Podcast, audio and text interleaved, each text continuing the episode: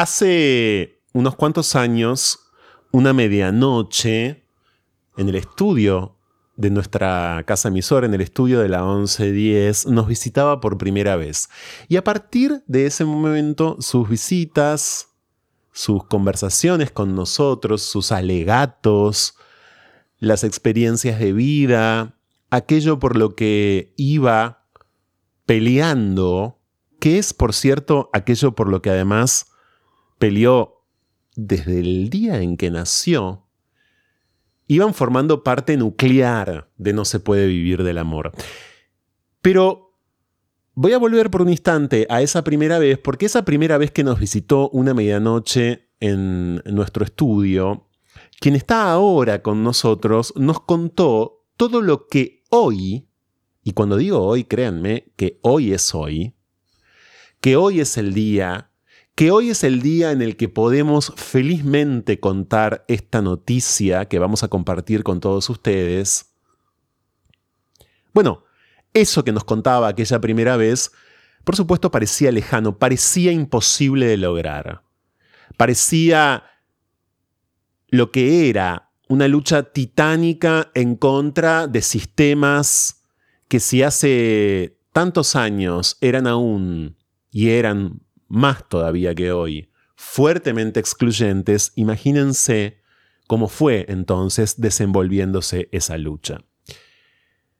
¿Cuál es la noticia concreta antes de presentar una vez más a quien está con nosotros hoy acá en No se puede vivir del amor. La noticia concreta es que un máximo organismo de justicia internacional, como es para América, la Comisión Interamericana de Derechos Humanos, ese organismo que tiene sede central en Costa Rica, ese organismo dependiente de la OEA, de la Organización de los Estados Americanos, que es, para que se entienda, la Comisión Interamericana de Derechos Humanos, un órgano superior de justicia que está, por supuesto, por encima de la justicia de los países que integran la OEA. Es por eso que decimos que es un eh, tribunal superior, insisto, porque está por encima de la justicia de cada uno de los países que integran la OEA, por ejemplo, está por encima de la justicia argentina, y a esto nos vamos a referir.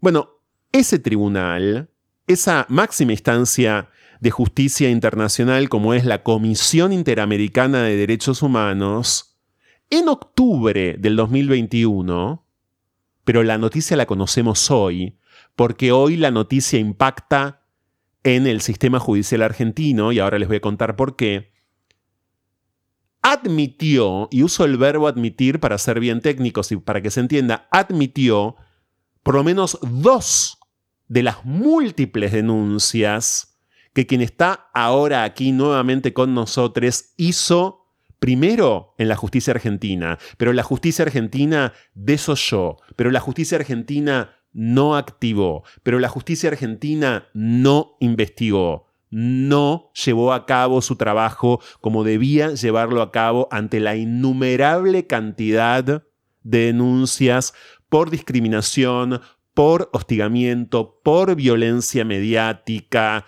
por falta de acceso a la salud.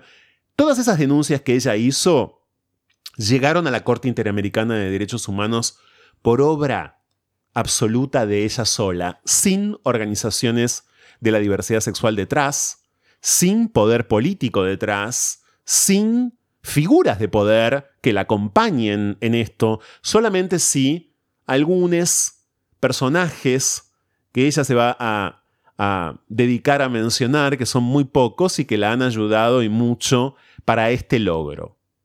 La Comisión Interamericana de Derechos Humanos en octubre, pero insisto, Conocemos este dato hoy porque hoy impactó en la justicia argentina, concretamente en el sistema argentino de información jurídica. Esto significa que si el Ministerio de Justicia y Derechos Humanos de la Nación en ese sitio web puntual está publicando esto, es porque ya el Estado argentino tomó nota y es oficial que este máximo organismo de justicia interamericana es completamente oficial ahora obligue a la justicia argentina, ahora sí, tras años y años y años de lucha, a activar. Bueno, conocemos ahora que a partir de los hechos alegados, insisto, de un montón de denuncias que ella presentó oportunamente de forma internacional, hay dos concretamente, hay dos denuncias, una de hostigamiento en medios de comunicación debido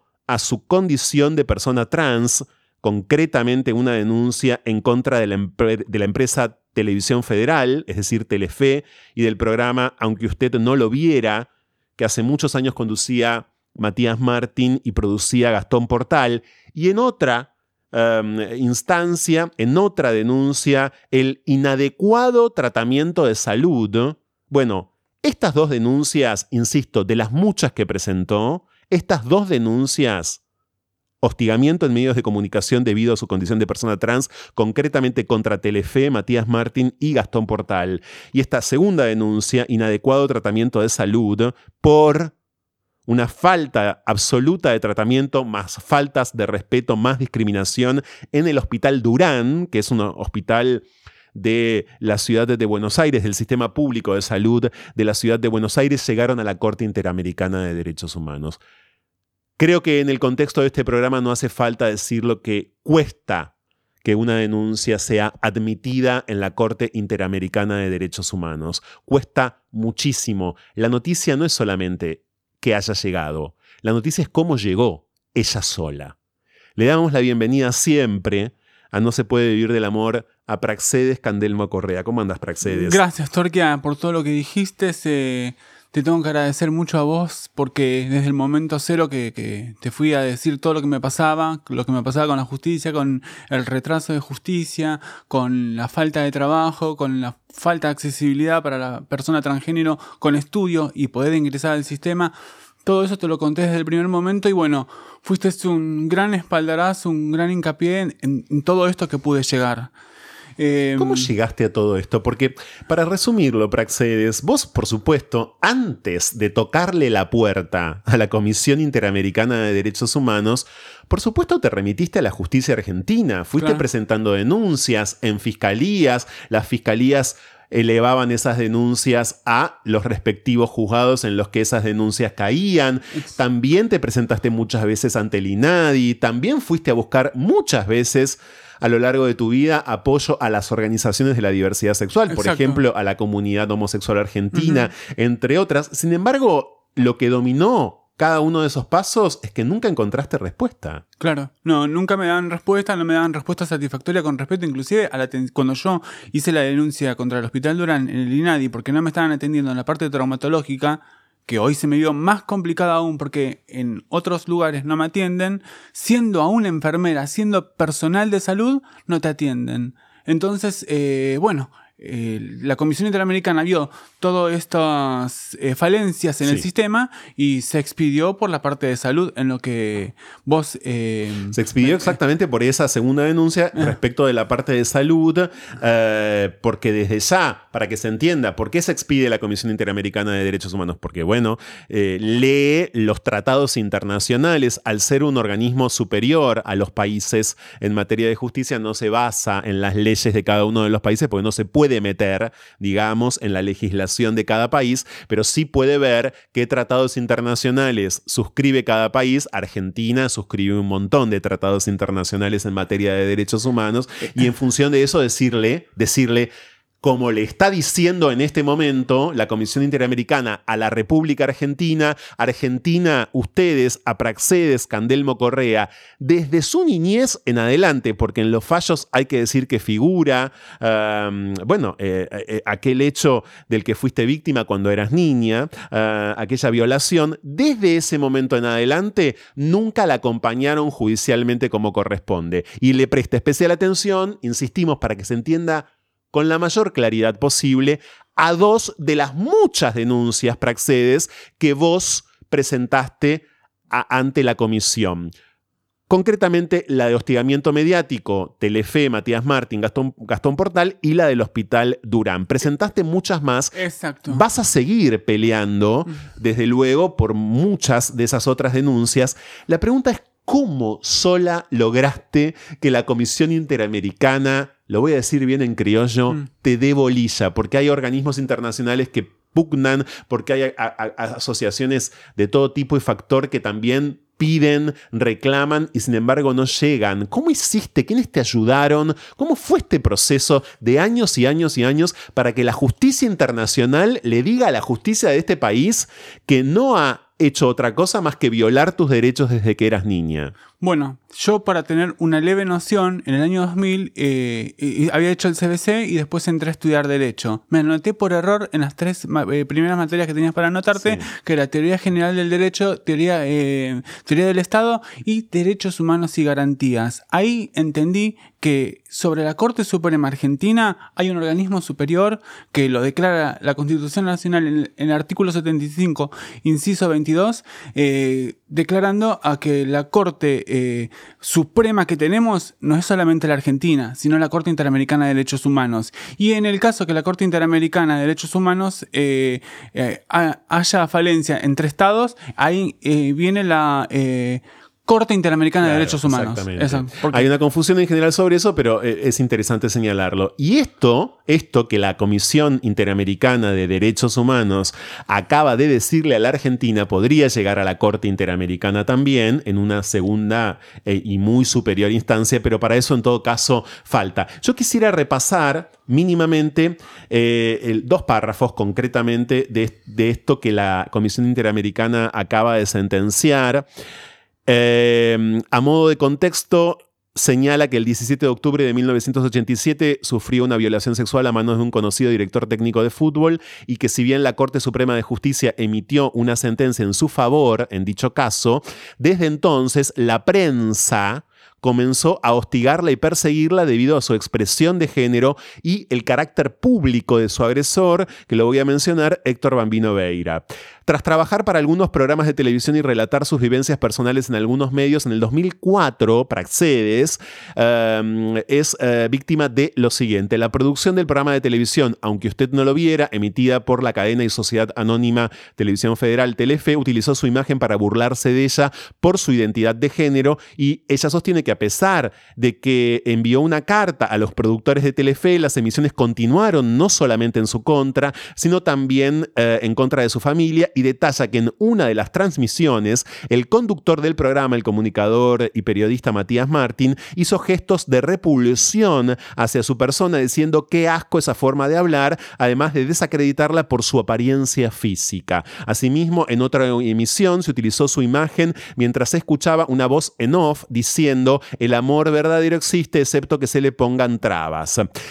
Esto respecto de Telefe, ahora vamos a ampliar respecto de tu denuncia por inadecuado tratamiento de salud.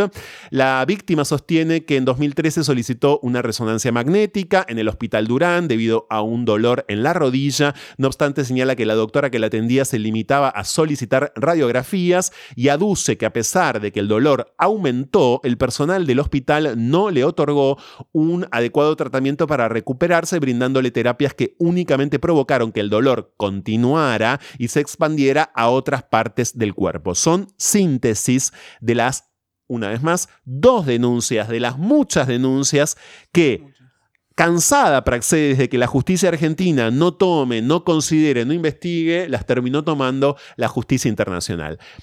Vos en la denuncia mediática por hostigamiento mediático lográs, claro, que de todas las denuncias que, que presentaste, se le presta especial atención a esta de Telefe de Matías Martín y de Gastón Portal, pero a mí me gustaría que quede claro que vos en su momento y a lo largo de todos estos años denunciaste también a otro montón de Oh, programas. Un montón de programas. Por ejemplo, ¿cuáles? Eh, Mariana Fabiani, eh, en un, su momento también eh, a Canal 2, eh. El Ojo Cítrico, un montón de canales. Y de hecho, a veces no querían ni siquiera tener problemas con los canales.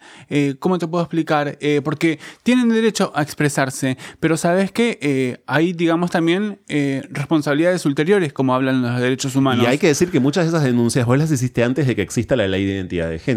Sí, que exacto. Tiene 10 años. Exacto. Eh, vos desde antes venís denunciando cuando tomaste la decisión de irte de los medios, de dejar de participar, eh, empezaste a denunciar a, insisto, que quede claro, a muchos comunicadores Claro, no es en fiscalías y eh, eh, en juzgados, pero todo eso quedaba en la nada. Que a la nada te, te lo archivaban. eh, si, por ejemplo, también su- sufrías un hecho de violencia en la calle, después quedaba en la nada.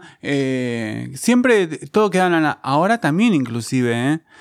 yo he hecho muchas denuncias de, con respecto a hostigamiento, que las vengo haciendo desde, el año- desde noviembre del 2019 y no conozco un juez desde que yo hice denuncias. Esa es una denuncia a la que te estás refiriendo, a la que nos vamos a dedicar Eh, en, perdón, a- en un sí, ratito, que eso. es de violencia de género, Eso. y nos vas a contar. Pero como estamos yendo por partes, está Muy bien. Praxedes Candelmo Correa, hoy en No se puede vivir del amor, por si no lo saben, compartiendo con nosotros una verdadera noticia de resonancia internacional. Esta es una primicia de nuestro programa, pero lo que importa es que es el resultado también del acompañamiento que intentamos hacerle desde este espacio a Praxedes desde hace muchísimos años. Eh, bueno, esta, esta noticia, por cierto, tiene eh, varias partes. La primera es la de hostigamiento mediático. Nunca ninguna causa por transodio, por transfobia, por maltrato en los medios de comunicación a tu persona, eh, por el trato digno que por supuesto ella merece,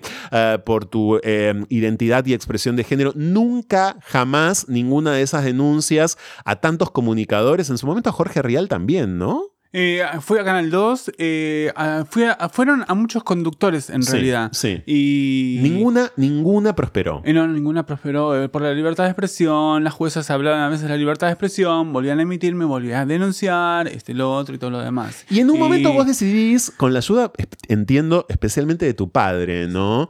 Pasar a una instancia internacional y que sea la comisión. No, eso lo hice yo sola. Eso lo hiciste vos Es- sola. Yo sola. Mi papá me ayudó toda la instancia. a- Las instancias previas. en las- claro, que lo- en la justicia argentina. Que la pri- todavía el- la denuncia esa de Telefe, Matías Martín y Gastón Portal, todavía está en primera instancia cuando la Cámara le dice a la jueza que tiene que actuar en el 2018. Y no la actúa- jueza nunca actuó, no que ahora la vamos a nombrar. Sí. Y esa denuncia está ahí Eh, paralizadísima. después, la Comisión Interamericana dice esto de la, el, el Sí. retraso de justicia que hay eh, también con respecto a, a mis denuncias y, y bueno, y tuve que denunciarla frente al Consejo de la Magistratura porque eh, con... eh, ¿Cómo te puedo decir? Con propia firma de que te dicen que tiene que estar bajo juramento, que tiene de, eh, pruebas, bla, bla, bla, porque si no se te viene todo en contra, ¿viste? Porque no estoy denunciando a Juan de los Palotes, estoy denunciando a una jueza. Igual no me da miedo, ¿sabes por qué? Porque lo estoy haciendo con total No, claro. derecho, porque vos imagínate, casi 20 años, 2005.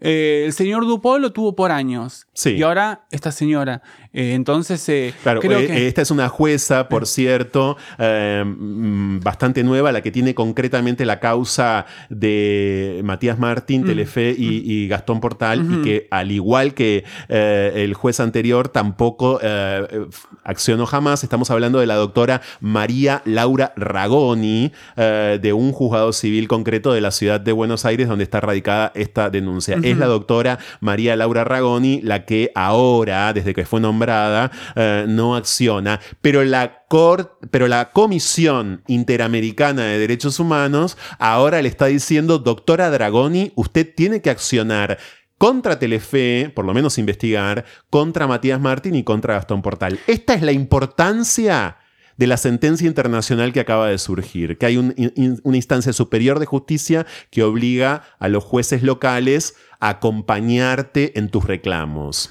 Sí, o sea, eh, ¿cómo te puedo explicar? Ellos le, le dicen muy eh, políticamente a Sí, la Argentina claro. de que qué es lo que pasa con mis causas. Entonces, eh, ¿cómo te puedo decir? La, el, el retraso de justicia general Sí. que hay en la Argentina eh, ya se ve en, en- en una denuncia como la mía que es eh, por la falta de respeto, la falta del respeto al género, la falta a- la falta del derecho a la salud inclusive, que por eso ellos eh, toman todo este círculo de derechos y lo imiten. Pero vos me decís, ¿por qué eh, me dieron bolilla, digamos? Eh, fueron constantes años, mandaba mensajes, mandaba constantes mensajes En cuando... la más absoluta soledad. Eso sola, sola. Todo, todo esto lo hice sola porque tenés que ser constante. O sea, eh, tenés que seguir mandando pruebas y pruebas. Y me seguían sucediendo, y me seguían sucediendo, y me seguían sucediendo, y las tenía fundamentadas. Entonces, eh, eh, entonces eh, ellos escuchan, pero a la Comisión Interamericana de Derechos Humanos no hace falta que le hables todo tan burocráticamente y legalmente. Quieren escuchar realmente cómo hablas, como ser humano, como hablas vos, como, como puede hablar eh, cualquier Escuchar persona tu que no... experiencia, escu- escu- desde la parte más humana. Escuchar lo que te pasó y luego ellos, por supuesto, sí, son, son diplomáticos. desde Son ya, diplomáticos para- Son instancias de burocracia extrema, como se imaginarán, porque así hay que proceder. Estamos hablando, una vez más para que quede claro, de una instancia judicial muy elevada para nuestro continente, la más elevada de todas. Bueno, luego está la Corte Interamericana, pero esta es igual de importante como la Comisión en ese sentido. Fuiste perseverante. Sí, fui Nunca jamás bajaste los brazos. Y, y no dejé de ser yo, o sea, eh, me expresaba el dolor. Eh, Te la- movilizaba tu dolor. me- y eh, claro, para poder luchar Porque contra... toda esa falta de acceso a la salud, Praxedes, y toda esa violencia mediática que tantísimos programas ejercían sobre vos, vive en vos a diario. Eh, O, o hoy, desde que te recibiste enfermera, estás trabajando, eh, eh, crees que hay algo de ese dolor que permanece, pero hay mucho que se dio. Claro, eh, o sea, es como te, te cura- eh, curando a los demás eh, es como que te curás vos misma. Entonces es eh, psicológicamente dejas mucho, eh, elaborás el dolor eh, plasmado que tenés en forma de energía creativa para poder ayudar al otro. Es como que te olvidás. ¿Viste? Pero recién veníamos hablando, eh, el cambio cultural que hubo. Yo no era digna de comprarme en, en la niñez una princesa Leia o vos una Gira, Sí. porque éramos mal vistos, eh, no, no nos podíamos comprar porque éramos hombres. Pero mirá lo que cambió la cultura eh, y, y bueno, y, y llegar a todos estos cambios en la insistencia y persistencia eh, se llega. Pero, eh, vuelvo a repetir, no, no hace falta que a la Comisión Interamericana de Derechos Humanos se le hable tan... Con que le menciones el agotamiento de recursos o que la- el Estado no está permitiendo que puedas acceder a la justicia, ya eh, ellos te lo pueden dar por válido porque no, si no te, no, no te reciben las denuncias, Sí. no te hacen esto, no te hacen lo otro, es un medio de agotamiento de recursos y, y te lo, to- lo toman. Lo dan por válido, pero, es, pero los criterios de admisibilidad, cuando vos decís te lo toman, no suelen ser tan simples. Aquí claramente operó, una vez más lo vamos a decir, tu perseverancia, porque muchas personas, millones de personas de todo el continente americano acuden a la comisión y no cualquier experiencia, no cualquier caso es tomado, es admitido, insisto con la palabra admisión, eh, por la Comisión Inter- Interamericana. Tu esfuerzo, tu tesón, tu presencia permanente claramente operaron muy a favor, eh, fuiste inclaudicable, como creo que has sido inclaudicable eh, a lo largo de toda tu vida. Cuando vos lees en un documento Praxedes algo como esto, ¿no? Como lo que está aquí expresado, que es que desde que fuiste violada en el 87 en adelante, eh, la justicia nunca te acompañó. ¿Qué sentís?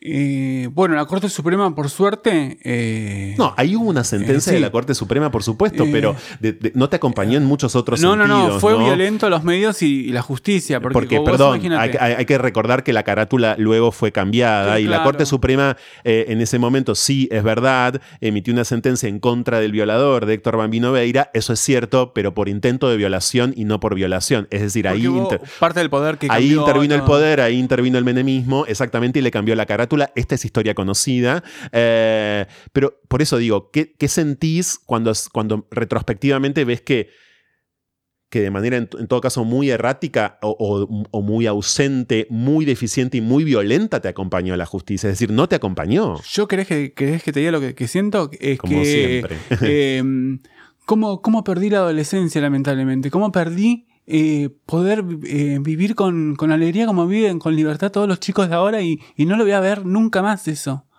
Entonces, eh, ese es el dolor que me quedó. Qué bueno que espero que la enfermería y el cuidado para el paciente me lo pueda sacar, pero es algo que, que me quedó y me lo voy a llevar a la eternidad porque mm, me cagaron la adolescencia y, y la Comisión Interamericana de Derechos Humanos por suerte pudo escucharme. Porque si no, no, me acompañaste vos también, Torquia. Y me acompañó un gran hombre que no sé si- mencionarlo o no, que es el jefe mío, que, eh, porque no sé si quiere que lo mencione, eh, me dio la oportunidad del trabajo. Eh, vos también eh, insistiendo, me acuerdo cuando me ayudaste con, con el trabajo, cuando me estaban haciendo el, el examen para poder entrar, ya era eh, eh, partícipe para quedar afuera, porque me estaba dando cuenta. Y bueno, y tuve que, que, persistir. Insistencia y persistencia. Esa es la cuestión del éxito. ¿Sentís eso respecto de tu adolescencia y no de tu niñez? Porque hubo una primera parte de tu niñez en donde hasta antes de ser violada por Beira, vos viviste como niñe, vamos a Claro, decirlo como- así ahora. Yo viví como un niño, ¿no? Vos vivías No, como no. un niño Sí, no. eh, y con tus He-Mans y, sí, tus muñequitos. Fui feliz. Fue eh, lo, eh, lo más, eh, ¿cómo te puedo decir? Lo más característico en, en felicidad, pureza y, y, y- y- y relaciones sanas. Eh, jamás me voy a olvidar de todos los nombres de los chicos, compañeros que me acompañaron en el primario, lo- los, recuerdo a todos, pero no los menciono por privacidad porque no sabes si incluso te ligas a un juicio porque lo mencionás y todo No eso. creo, no Entonces, eh, mis Que compañeros... sepan que los tenés muy presentes. Sí, Sí. todos, ¿eh? De hecho, a veces hasta los miro por el Facebook, todo lo demás, pero no les hablo, ¿sabes por qué? Porque andás a ver si, si- que, que les puede caer mal eh, que, que una persona de género eh, les hable o algo por el estilo, ¿viste? Ese- a mí me quedó ese miedo, porque fue que nos dejamos de ver cuando... Cuando sucedió todo ese suceso en el 87. Entonces. eh, Ahí te dejas de ver con todos ellos. y ahí sí, ahí se, se cortó todo, porque el hecho que eh, la prensa haya dicho, vos no sabés lo que era, que antes te digan que eras homosexual. Yo sí Eh, sé lo que era, ya sabes bueno, que yo oh, sí, sí, sí, sé. vos lo sabes. Pero recordalo vos, por favor. Eh, era, era sinónimo de ser una persona que cometía delitos. Era sinónimo de ser una persona que era eh, degenerada, que andaba violando por ahí, que andabas agarrando tipos como por la fuerza y nada que ver. y el culpable, digo él porque en ese momento el culpable eras vos. sí, claro. Ujú. Eh, eh, lo que para la sociedad. Bueno, y tus padres también, ¿no? Mis Eh, padres me ayudaron un montón. No, Mis y padres, tus padres eran señalados como responsables, ¿te acordás? Eh, sí, los, sí, les echaban la culpa a ellos, pobres, como que habían hecho una cama y todo lo demás. Siem- siempre y cuando estuvieron estoicos, me defendieron a diestra y Y siniestra. esos días después de la violación, ¿vos los recordás? ¿Qué, qué sentís que hiciste? ¿Te quedaste dentro de tu casa? ¿Ahí te cambiaste de colegio? No, eh, estuve un año más en un colegio que estaba por el centro, que siempre recuerdo a todos esos compañeros. Y, y después de ahí em, me pasé- eh, perdí un año y pasé a otro. Después no me lo renovaron eh, porque había problemas con la prensa, que la prensa fue a preguntar al... Era el fin de tu escuela primaria, digamos. Eh, no, secundaria. Ah, ya estabas en la En secundaria, el secundario, claro, claro. claro. La primaria ya terminó, Sí. fue en el 86. Ok. 87 fue la secundaria. Perfecto, ya estabas en la secundaria, es está, verdad, claro. Sí. Y bueno, y era, fue un tema lo de la lo, lo de los medios. Porque lo de los medios ahora. La gente no lo va a entender. Porque ahora tenés el Twitter, tenés el, el Instagram, donde todo el mundo se expone, to- eh, todo el mundo. Sí. eh, no, no, no, no lo va a Hay un entender. exhibicionismo en general, digamos, muy colectivo, Claro. ¿no? Hay quienes no tienen redes sociales, pero digo, en general hay mucha exhibición. La pero gente antes ahora- no era así. No, la gente no, no lo va a entender nunca esto, lo, lo cómo eh, la cultura y los medios es- estaban limitados frente a, a la homosexualidad. Que, era algo, que es, ahora es algo tan común y eso es lo que te vuelvo a repetir, Torquia. Eh, no quiero mirar atrás y mirar mi adolescencia porque siento que, que perdí un capital eh, de diamantes y no lo voy a poder recuperar nunca. Eh, porque, bueno, en parte estuvieron siempre mis viejos. Eh, siempre estuvo Star Wars para alejarme de todo el dolor. eh, estuvieron los aliens. Para también. viajes interplanetarios. Claro, Para exactamente. salir de acá. Exacto, sí, sí. Y que fueron un buen. ¿Cómo te puedo decir? Eh, Aliados. o un- sí, un buen aliado. un buen- o- ¿Cómo se dice? Un buen escape o un buen cable a tierra Sí. para poder salir de todo eso. ¿Y no tuviste amigos y amigas en la adolescencia en virtud de esto? O- Em. digo, la, la reclusión fue tal, eh, el hostigamiento y, y- y además, bueno, nada. Hubo gente que quise mucho en, lo- en el colegio, en el secundario, pero nos dejábamos de ver porque después tenía que cambiar, lamentablemente. Y porque vos estabas en los medios y les daba vergüenza. No, no, no, acordate que yo en el secundario eh, todavía no estaba en los medios. No, Eh, bueno. eh, me mencionaban, Claro, sí. claro. pero no, como- tu imagen no, por No, supuesto, claro. ¿Y cómo se llama? Estaba en boca de la gente, pero bueno, después eh, los- los- nos veíamos poco. Sí me quedaron amigas del secundario, que son como de hace 30 años, y, la verdad que, eh, bueno, ellas eh, me conocieron a full, saben cómo soy y todo.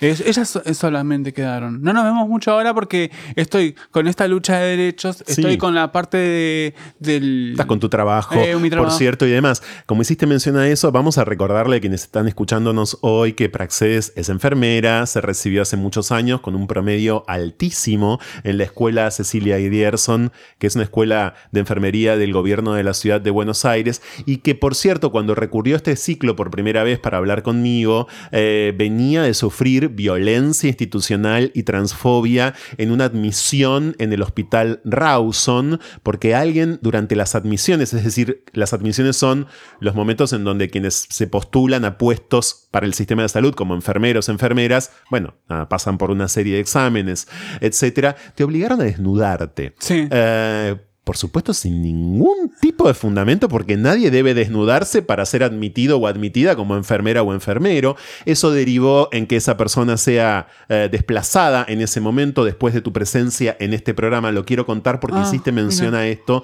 y me parece importante recordarlo. Eh, hemos tenido que acceder a, a dialogar con ciertas eh, personas de poder para que esa persona sea eh, desplazada. Y cito ese momento de transfobia también, Praxedes, porque, claro, después vos en un momento determinado, esto tiene estrictamente que ver con esta noticia, insistimos, de relieve internacional que en exclusiva está presentando en el día de hoy No se puede vivir del amor. En un momento cuando tomás la decisión de ir a ciertos programas, bueno, de, hace más de 20 años ya, presentarte en algunos ciclos de televisión, etcétera, lo haces, y yo lo recuerdo muy bien, además, con la mejor de las intenciones. Lo haces queriendo formar parte un poco de eso, queriendo contar además, yo diría con cierto orgullo, en quién te habías transformado, ¿no? Es decir, eh, contar que, que- que vos, que habías sido no conocido en imagen, pero sí conocido a partir de ser violado, como Sebastián Candelmo, era, en ese momento eras Malena, eh, y querías contar tu historia de vida, lo que te movilizaba era algo genuino y lindo, ¿no? Eh, yo veía los medios como algo mágico, ¿viste? Eh, y con la chance, como siempre me seguían los medios, de conseguir algún trabajo, ¿viste? Eh, a la medida que pasaba el tiempo en el medio y yo me daba cuenta que lo único que recibía eran palos, yo hablé con un productor que de apellido era León, eh, que, que, mm, le dije, aunque sea, que si me podía ayudar a conseguir, aunque sea eh, para limpieza, todo esto antes de enfermería, ¿no? Me dijo que no, que contrataban eh, empresas eh, eh, privadas, bla, Sí, bla, bla. en ese bla, momento bla. además ninguna empresa de limpieza tampoco hubiera contratado a una persona trans, digámoslo. Estamos hablando de, de hace 22 años, 21, Claro, sí, 20. exacto, sí. En el 2001, Uno, 2, dos, 2002, claro. mira cómo me acuerdo. Sí. 20 años. Sí. Así que, que No, fue posible. No, Pero no. sí fue posible que, que te sometan todos a, a ese maltrato sistemático, digamos. ¿no? Y fue duro, pero eh, yo sabía que de alguna forma iba a salir adelante. Y, y bueno, y por eso eh, busqué formas, eh, traté de meterme en vender eh, muñecos, viste, cosas que a mí me gustaron mucho siempre en el sentido de, aclaremos, ¿no? Eh, muñecos de colección, todo Muñecos eso. de colección. Muñecos sexuales no, ¿eh? porque están pensando en eso. Igual podríamos venderlos también. Después, después pensemos. Dicen que tienen mucha venta, pero Claro, no, no, no me muñecos interesa. de colección, porque sos Eh, coleccionista, vos te interesan y mucho los muñecos de Star Wars, de He-Man, ya citamos esto. ¿no? Claro, pero tampoco te fue bien, no pudiste. Eh, en realidad tenés que tener un capital muy grande, Invertir. muy grande para que te, te ayude. Claro. Aparte de eso te ayuda, no es que vivís de eso, No, ¿entendés? claro. Eh, y bueno, eh, el tiempo pasó, mi abuela tuvo una CB y bueno, entonces empecé a ir a cuidarla yo de vez en cuando porque mi mamá estaba muy cansada. Entonces, eh, y yo eh, le pasaba la chata a mi abuela, le higienizaba a mi abuela y así con otras eh, pacientes que, que estaban en la misma habitación de mi abuela. Y una enfermera que se llamaba Diana, eh, no me olvido más, me dice... em, eh, Malena en su momento. Eh, Sí. Malena, ¿por qué no estudias enfermería? Yo dije, no, va a ser un quilombo, química, te, te discriminan, que este que lo otro, bla, bla, bla. Sí. No, no, eh, te re necesitan que este que lo otro. Aparte lo que haces vos, no lo hace cualquiera. Es verdad, eh, limpiarle la cola o, o higienizar. Cuidar a adultos mayores, a aun una aun perso- cuando son tus abuelos o tus abuelas, no lo hace cualquier nieto, digamos. Bueno, no lo hace cualquier nieto. Y con más razón, a una persona que ni siquiera conoces lo haces, entonces es- eh, vieron algo en mí, ¿viste? Me dijo, ¿por qué no estudiabas que este que lo otro? Y dije, bueno, lo puedo tomar como salida laboral, aunque sea auxiliar. ¿Qué importaba estar higienizando? Me encantaba dejar los divinos a los pacientes y, listo, cambiado. y, lo que hace un auxiliar normalmente, que ayuda a la enfermera, ¿viste? Entonces se llama anoté en la Grierson, en, eh, estaba la modalidad 1 y la modalidad 2. Nunca más me voy a olvidar de eso. Y sabes que la modalidad 1 era eh, para, para enfermería profesional y la modalidad 2 para auxiliares que querían ser profesionales. Yo entendí que la modalidad 1 era eh, para ser auxiliar. Sí. Entonces, y son nueve meses nada más para auxiliar. Como un parto. Eh, entonces, claro, exactamente. Entonces, eh, bueno. Dijiste, me embarazo, me embarazo tradicionalmente y listo, claro. Pero no. Pero ¿y qué pasó? Te equivocaste. Me equivoqué. Eh, era para ser enfermera profesional. Cuando yo ya estaba por ya llegar al, noveno mes para recibirme yo en mi cabeza, me dicen, no, vos te anotaste para enfermería. Los tuyos son tres años. Entonces yo dije, no, no lo puedo Pero algo ahí te hizo no dar un paso atrás y, eso te impulsó, me parece, eh, finalmente, ¿no? Te, te, dijo... Me gustó mucho enfermería. Claro, me te terminó gustando muchísimo, por cierto, y a eso se dedica en el Hospital Argerich. Y para citar un caso del que ya hemos hablado en este programa, así que solamente quiero citarlo, ustedes recordarán que eh, al poco tiempo de estar trabajando Praxedes en el hospital Argerich eh, ah. eh, vio a un niño abandonado, a un bebé abandonado en el baño de mujeres del piso en el que ella estaba en ese momento y le salvó la vida Praxedes a ese niño en ese momento. Algo que contaron, eh, por cierto, otros medios y nosotros le dimos especial desarrollo, como siempre, con Praxedes en nuestro programa a lo largo de todos estos años, porque tenemos el honor, de verdad, de que Praxedes elija siempre No se puede vivir del amor desde un primer momento como el programa al que le gusta venir a contar esto. Pero lo que estamos contando en el día de hoy, la verdad es que nunca antes lo habíamos podido contar, es completamente inédito y es una gran noticia. Al mismo tiempo es una noticia que eh, tiene desde ya un eh, pasado sumamente doloroso y de desatención y lo volvemos a decir, de inacción y de completa impunidad por parte del sistema judicial, pero derivó en que un máximo organismo internacional como la Comisión Interamericana de Derechos Humanos, como la Justicia Internacional de América Latina, le diga a la Argentina, abandonaron por completo todas y cada una de las denuncias que desde hace muchos años Candelmo viene haciendo eh, en diferentes juzgados y por diferentes situaciones vinculadas a la exclusión, a la discriminación y demás. ¿Qué sentís respecto? Yo sé que es algo, Praxedes, que has elaborado muchísimo, han pasado un montón de años, pero eh, muchas veces suele decirse que quien a vos te violó siempre tuvo trabajo, fue aplaudido, es chistoso, eh, está en todas partes, es acompañado, se lo quiere, y vos no. ¿Qué sentís respecto de tu violador tantos años después? ¿Sentís que pudiste internamente no ¿Querés que te diga la tramitarlo. Verdad? ¿Querés que te diga la verdad? Está anulado completamente. Está muerto en vos. Eh, no, anulado. Es, como. Eh, está en, otra dimensión. No, no, no, pertenece ya a mi vida eso. Pero, yo ya lo sé, pero eso implicó mucho trabajo interno, digamos. Vos para llegar a esa instancia, ¿qué tuviste que hacer? Porque no cualquiera anula a quien lo viola, digamos. No cualquiera anula a un abusador, ni siquiera un acosador. No es fácil. Bueno. De vuelta, eh, porque estás haciendo todo sola. Eh, de la misma manera que hiciste sola este proceso judicial, hiciste sola eso también. Sí, también, sí, porque no fui. Eh, fui al psicólogo, te digo, solamente en el año 88 y he abrido unos meses y, no me sentía conforme. Claro. sabía que la respuesta estaba dentro de mí y la fortaleza que la tenía. Entonces, me, por eso, una vez eh, tuve una gran maestra espiritual que, se, que la tengo que mencionar. Por favor. Que, que eh, era, no sé si es o está o no, en era Uruguay, en Montevideo, que se llamaba Genoveva Schwalb. Que Genoveva eh, fue una gran maestra que me enseñó un montón de cosas y me dijo, por ejemplo? Em, ¿cómo te puedo explicar?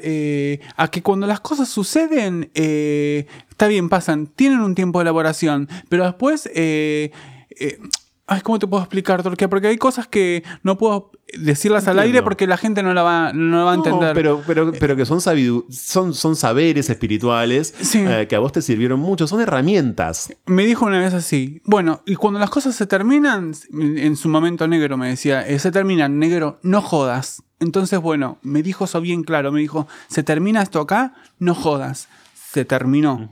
Y se terminó en serio. Claro, se Entonces, terminó entonces eh, ese hecho, se terminó la violación que padeciste siendo También- a- adolescente, pero, de- pero no se terminó todo También, lo otro. che. Te dio impulso para seguir peleando por todo lo demás. ca- canalizo mucho las energías yo. ok. Eso canalizo mucho las energías. O sea, por ejemplo, eh, una, una explosión, esa, esa, esa fuerza la utilizo para salir para algo constructivo, constructivo ¿entendés? Entonces, eh, no sé, una explosión, ¿cómo te puedo decir? Eh, un cansancio, eh, algo que me saturó. Bueno, toda esa energía no me quedo ahí enojada. Eh, lo utilizo como energía para salir para otro, para otro lado. Al otro lado. Para una solución, para algo constructivo, no para algo que me destruya.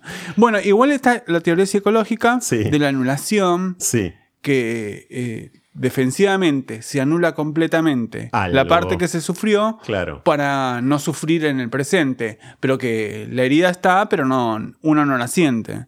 ¿Entendés? ¿Vos sentís que la herida está, aunque no la sientas? Eh, no, porque veo mucho dolor ajeno, entonces es como que Ah. no, no tengo tiempo. Estás muy en contacto con el dolor ajeno en tu eh, trabajo, por supuesto. El sufrimiento, eh, qué sé yo, eh, vos tratás de, cuando le das un, de- la heparina, que es Sí, una- un sí. mililitro, eh, al paciente, tratás de que no le duela.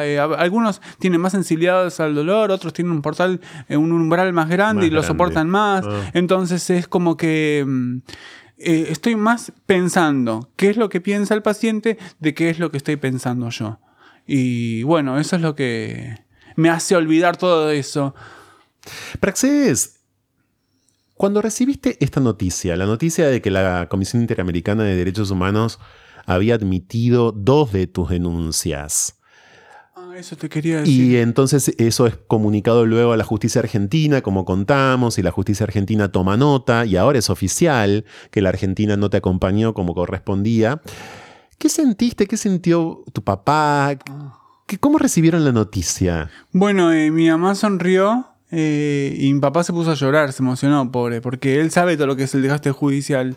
Y me dijo que nunca pensó que yo iba a llegar a, a, a que, a que- a que me Tan escucharan. alto. A que me, a que me Claro, escucharan. sí. Porque yo, sin ser abogada. Eh, Sin ser activista, eh, sin ser política, Eso. sin ser, digamos, alguien con vínculos, con relaciones, qué sé yo, con- como se dice en criollo, con palanca, Mm. Claro. ¿viste? Sin ser nada de eso, lo lograste. Fue la insistencia y la persistencia. No obstante, fue un poco de estudio. Tuve unos muy buenos profesores. Ah, y eso también lo que quiero decir. Decilo. Eh, Pinto y Saba eh, tuvieron mucho que ver en, De derecho. en- en de- derechos humanos y garantías en el año 2000.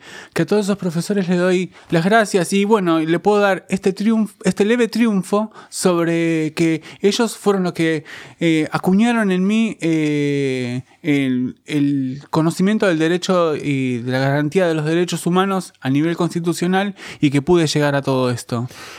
Respecto ahora sí de lo que sigue, ¿no? Y antes de hablar de una última denuncia a la, a la que quiero que te refieras especialmente como es tu denuncia sostenida en los últimos años por violencia de género y además por persecución, ya nos vamos a dedicar Sí. a eso.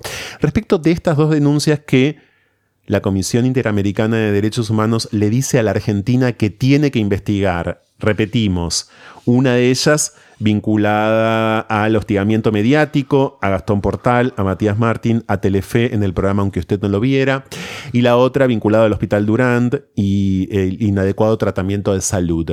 ¿Qué esperas que pase?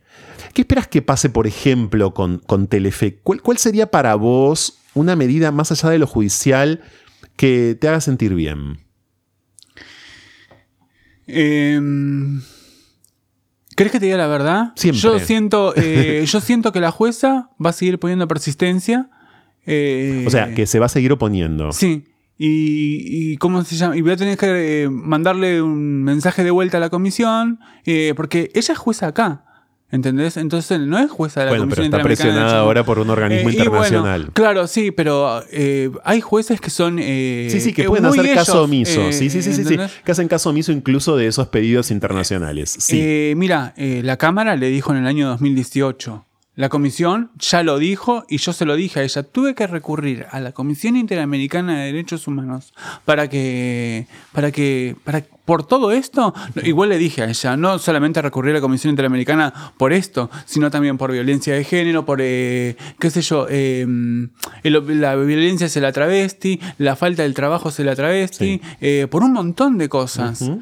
Y por, los, eh, por ser parte de un grupo vulnerable, eh, también eh, le expliqué a la comisión, eh, busqué todo eh, el léxico posible también y también les hablé desde lo más, eh, ¿cómo te puedo decir? Humana, humana Humanamente posible. para, sí. para que me supieran entender. Porque ellos quieren entender qué es lo... No, no que te disfraces de abogada. No.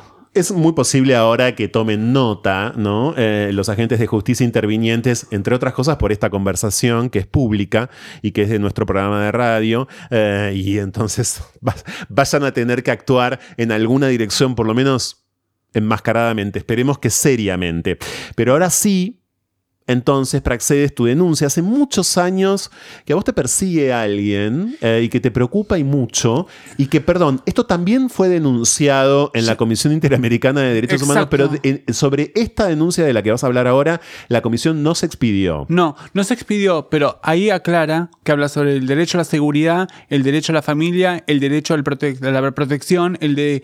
Ahí en, en ese Sí, sí, escrito... sí, en este mismo escrito aclara- Aclara un montón. Yo le Sí. dije que por favor se expidieran, porque si llega a suceder algo, entonces eh, ya... incluso hablé... Todo esto, ¿sabes con quién? Con el gobierno de la ciudad. Le dije que por favor av- eh, avisen al gobierno de la ciudad de que le digan a las autoridades pertinentes todo esto porque me archivan todo y estoy segura, Torquia, y te lo juro por Dios, que no, no conocí ningún juez de todas las denuncias que hice. ¿eh? Y estoy segura que no hay ningún juez porque siempre me las archivaron. Y sabes qué? ¿Podemos contar qué es lo que te está pasando hace mucho tiempo para Sí. que todo el mundo lo entienda, por bueno, favor? un tipo me está jodiendo. Una eh, persona a la que vos no conoces su nombre eh, de que lo conocía de brevemente por internet, eh, bueno, eh, habla mal de mí. Hace muchos años. Hace ya, ya del año noviembre del 2019. Yo le mandé a la fiscalía que me estaba siguiendo, le di las ¿Qué cámaras, significa la que te está siguiendo? ¿Él te va a la puerta de tu casa? ¿Él Eh, va a la puerta de tu él para- trabajo? Él para en el barrio. eh, a ver, po- pocas veces estuvo en la puerta de la parte laboral. sí. Después eh, manda gente a sacarme fotos. eh, y esas fotos te llegan después por la web a vos. eh, me doy cuenta, ¿sabes? Te das Porque- cuenta, te- claro. Sí, sí, me doy cuenta. Eh, llama a todos los lados donde voy yo, eh, calumniándome. Eh, los mozos vinieron y me lo han dicho una vez. En un bar. En un bar, por ejemplo. Sí, sí, sí. eh, que, que llamaron y dijeron tal cosa, esto de usted, todo lo demás. Llame a la policía y corrobore que si quiere que esté. Porque. Eso puede final- pasar en cualquier momento, en cualquier lugar, en cualquier, a, a cualquier hora. Es un tipo que tiene mucho. eh, es, yo ya lo hablé con la policía. Sí. Lo fui y lo hablé con el subcomisario, que ahora ya no está más en, Sí. la, en la comisaría que, De tu barrio. de mi barrio. Y avisé sobre esta persona. Sobre esta persona puede cometer cierto tipo de delitos. Yo en, en lo que él haga, yo no me meto. Pero la justicia está omitiendo eh, muchas cosas. Desde, que- desde el robo de datos de que una vez eh, me llamaron haciéndose pasar por el gobierno de la ciudad y no eran, y, y me, me di cuenta que me robaron los datos. Que te robaron los datos. Eh, eso fue en el año 2020, cuando tuve COVID. Hiciste un montón de denuncias. Hice un montón de Y no denuncias. pasa nada. No pasa nada. Incluso te reuniste, que, que quede claro esto con autoridades, yo lo recuerdo, del gobierno de la ciudad. Bueno, se comprometieron en ese momento, pero la situación Ellos, sigue. ah, eso, antes, perdón que Sí, te interrumpa. Torquia. ¿Sabes qué? Eso, yo le dije al gobierno de la ciudad que por favor mande todo esto a, la- a las autoridades pertinentes, porque llega a suceder algo y lo único que va a hacer es que voy a tener que denunciar ahí sí al Estado argentino, o van a tener que denunciar al Estado argentino, si me pasa algo a mí, y eh, eh, van a tener que denunciar al Estado argentino y a las autoridades pertinentes que no hicieron nada, que son todos los fiscales de la Fiscalía Oeste. No todos, sino los que saben que eh, firmaron todos los escritos. En esto también, entonces, el, Estado argentino, una vez más. Eh, yo sé que esta conversación va a terminar pareciendo una conversación casi como calcada, es decir, palabra tras palabra estamos diciendo lo mismo, pero hace muchos años que Praxedes confía en nosotros, como les conté, y hace muchos años que cada vez que tenemos que hablar con ella, a veces no, pero en la gran mayoría de los casos tenemos que repetir ad infinitum con la perseverancia, con la misma perseverancia con la que repitiendo Praxedes sola llegó a la Comisión Interamericana de Derechos Humanos, bueno, pues bien, con esa misma perseverancia nosotros tenemos que ahora volver a contar que frente a semejante persecución, eh, lindante por supuesto con varias de las violencias eh, tipificadas como violencia de género, a partir de lo que le está pasando con este sujeto, está nuevamente sola. La gran noticia que pudimos contar en el día de hoy y que nos llena realmente de orgullo. Mirá que para que usemos la palabra orgullo en este programa, eh, la verdad eh, es porque has hecho un trabajo que no deberías haber hecho sola, que debería haber hecho el Estado, y esto es lo que la justicia internacional salió a decir en octubre, pero la noticia llega hoy. Estado argentino, debería usted haber sido como garante como protector de los derechos, quien acompañe desde el día en que nació pero muy fundamentalmente desde el 87 además, cuando fue violada y de ahí en adelante en tantísimas situaciones de exclusión, de amedrentamiento, de sojuzgamiento, de, discriminación flagrante, de violencia mediática a uh, Candelmo. Y así no lo hizo la justicia, pero lo terminó haciendo y se lo termina indicando, por lo menos en dos causas, la justicia internacional. No puedo en lo personal tampoco creer que el trabajo que hemos hecho con Praxedes en tantas entrevistas a lo largo de tantos años haya derivado en un tribunal internacional nos llena de vuelta, lo voy a decir, de rotundo orgullo y nos devuelve a nuestra función esencial como programa de radio, que siempre fue ponernos al servicio de personas, de miles de personas que como Praxedes, sobre todo de identidades trans y de travestis, sobre todo y fundamentalmente de identidades trans y de travestis, padecen todo esto.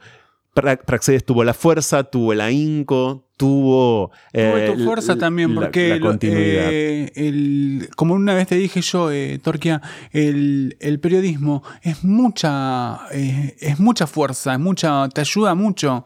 y sobre todo, bueno, en el buen, bueno vos me entendés, cuando es favorable para construir, es, es gigantesca la, la, fuerza. Bueno, por eso también te tengo que dar estas gracias a vos, porque vos en el 2014 me diste el la primera oportunidad de poder defenderme y en el 2015 ya empecé con el archivo este. Así que bueno, fuiste parte del impulso también vos en que yo haya podido llegar a esto también. Ah, y hago, antes de despedirme, un último llamamiento justamente a las organizaciones de la diversidad sexual. Tienen en sus manos, como tiene la República Argentina, un pedido de la Comisión Interamericana de Derechos Humanos. Tienen entonces la oportunidad, queridas organizaciones, ahora sí, de acompañarla, ya que la desoyeron, ya que no la atendieron, o la atendieron pero siguieron eh, de largo en todos estos años, de hacer historia. Hagan historia. Porque sin ser una ONG sola, Praxedes Candelmo Correa la hizo con todos estos años. Hagan historia. Gracias, Praxedes, por estar con nosotros. En serio, muchísimas gracias. Ustedes ya lo saben, esto es No se puede vivir del amor. Este es el ciclo de diversidad sexual de la radio pública de la ciudad que está cumpliendo 10 años. Y que cuando podemos, además, creemos que estamos cumpliendo. Gracias.